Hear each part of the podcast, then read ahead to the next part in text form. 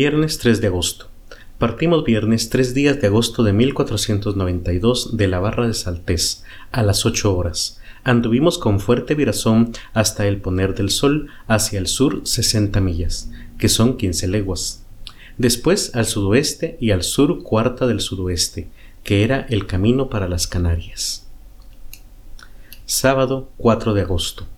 Anduvieron al sudoeste cuarta del sur Domingo 5 de agosto. Anduvieron su vía entre día y noche más de cuarenta leguas. Lunes 6 de agosto.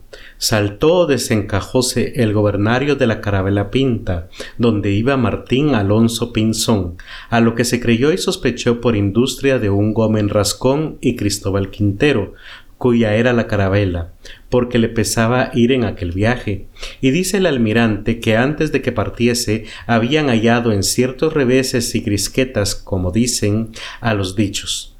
Vióse allí el almirante en gran turbación por no poder ayudar a la dicha carabela sin su peligro, y dice que alguna pena perdía con saber que Martín Alonso Pinzón era persona esforzada y de buen ingenio. En fin, anduvieron entre día y noche veintinueve leguas. Martes 7 de agosto. Tornóse a saltar el gobernalle a la pinta, y adobáronlo y anduvieron en demanda de la isla de Lanzarote, que es una de las islas de Canaria, y anduvieron entre día y noche veinticinco leguas. Miércoles 8 de agosto. Hubo entre los pilotos de las tres carabelas opiniones diversas dónde estaban, y el almirante salió más verdadero, y quisiera ir a Gran Canaria por dejar la carabela pinta, porque iba mal acondicionada del gobernario y hacía agua, y quisiera tomar allí otra si la hallara. No pudieron tomarla aquel día. Jueves 9 de agosto. Hasta el domingo en la noche no pudo el almirante tomar La Gomera, y Martín Alonso quedóse en aquella costa de Gran Canaria por mandado del almirante, porque no podía navegar. Después tornó el almirante a Canaria y adobaron muy bien la pinta con mucho trabajo y diligencias del almirante, de Martín Alonso y de los demás. Y al cabo vinieron a La Gomera. Vieron salir gran fuego de la sierra de la isla de Tenerife, que es muy alta en gran manera Hicieron la pinta redonda porque era latina. Tornó a La Gomera domingo a 2 de septiembre con la pinta adobada.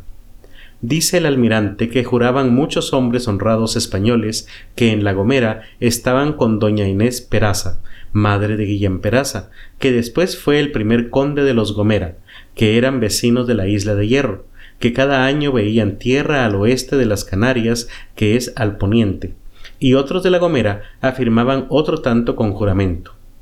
Dice aquí el almirante que se acuerda que estando en Portugal el año 1484, vino uno de la isla de Madera al rey a le pedir una carabela para ir a esta tierra que veía, la cual juraba que cada año la veía y siempre de una manera.